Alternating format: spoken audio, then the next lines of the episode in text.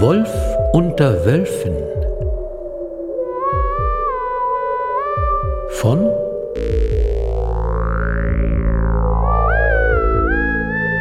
Jürg Weibel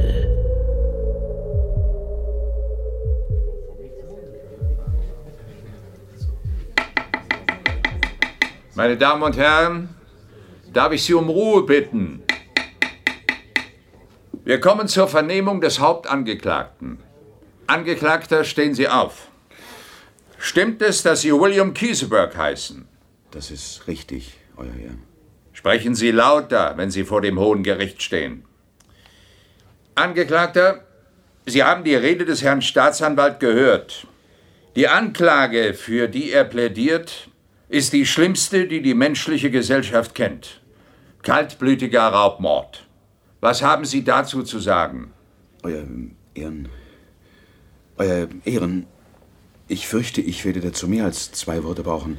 Überlegen Sie sich jeden Satz, Angeklagter Kieseberg.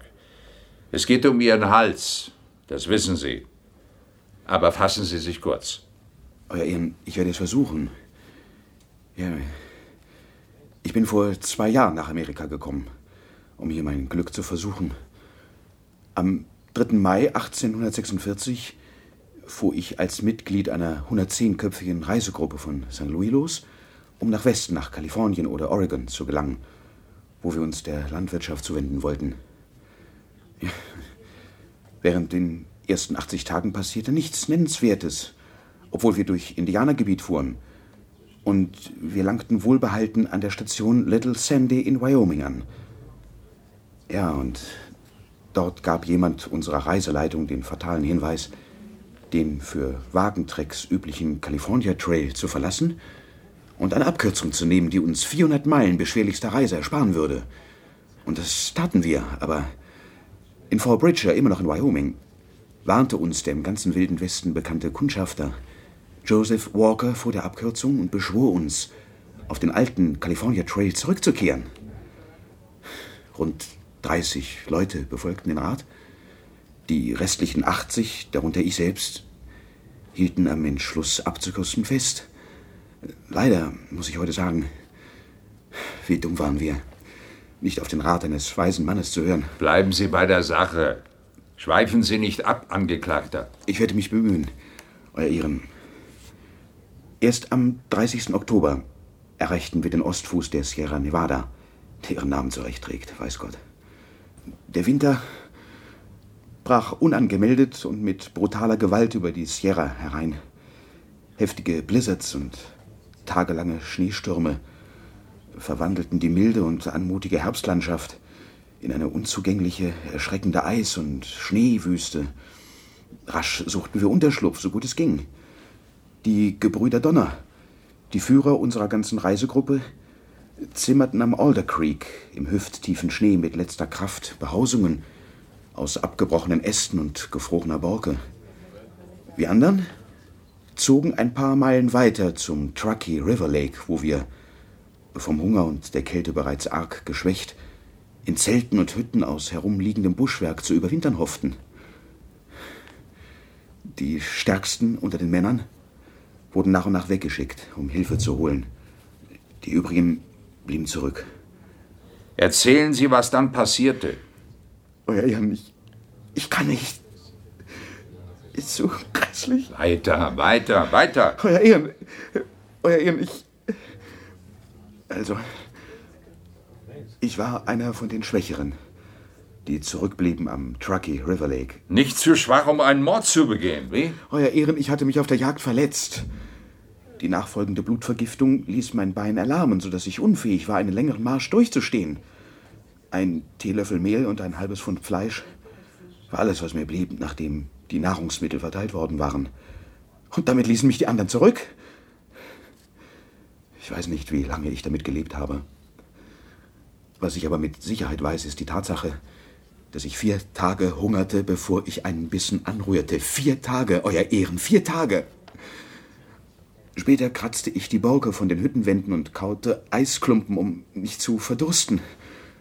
Zwei Monate habe ich da gelebt, allein. Denn meine Gefährten und Gefährtinnen waren alle gestorben.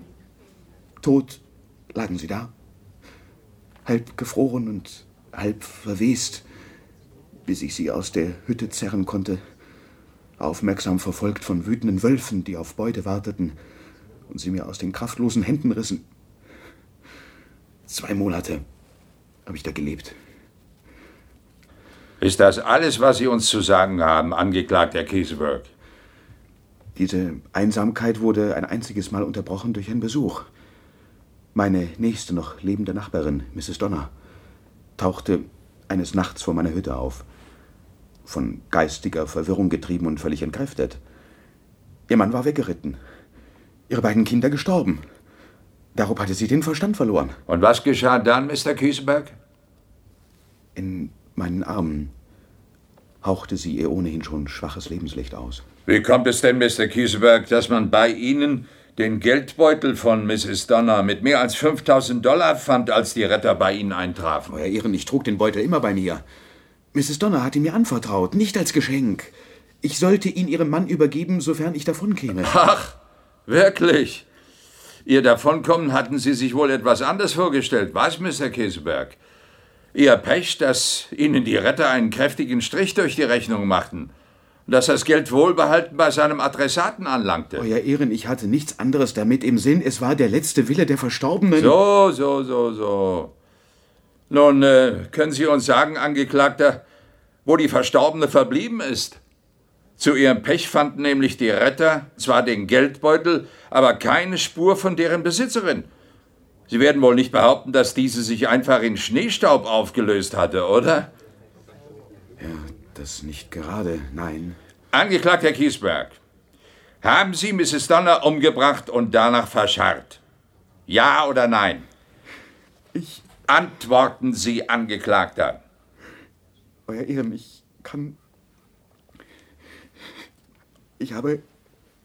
Angeklagter, wenn Sie hier lügen, entgehen Sie vielleicht dem Galgen, aber Gottes Strafe entgehen Sie nicht. Euer Ehren. Die Hölle, in der alle Mörder enden, ist Ihnen sicher.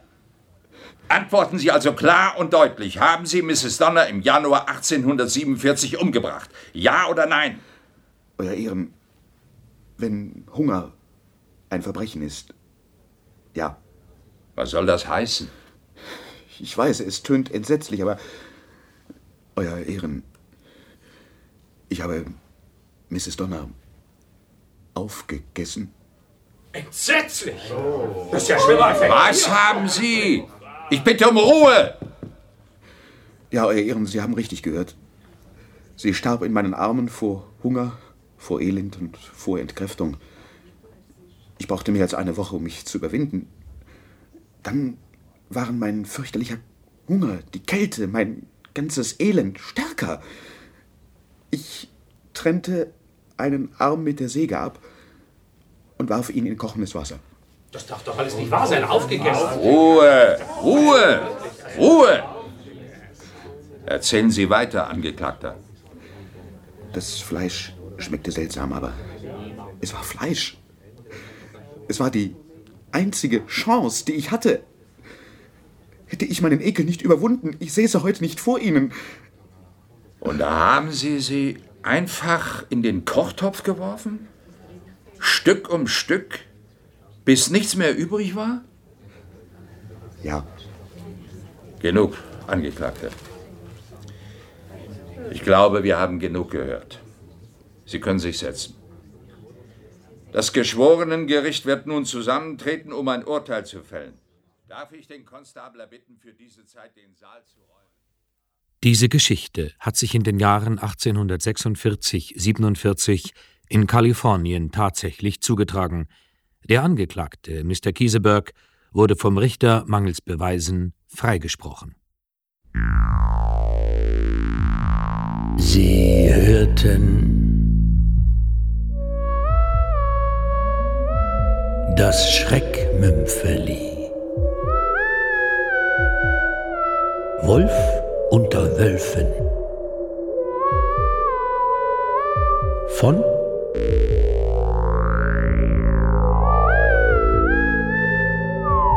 Jürg Weibel.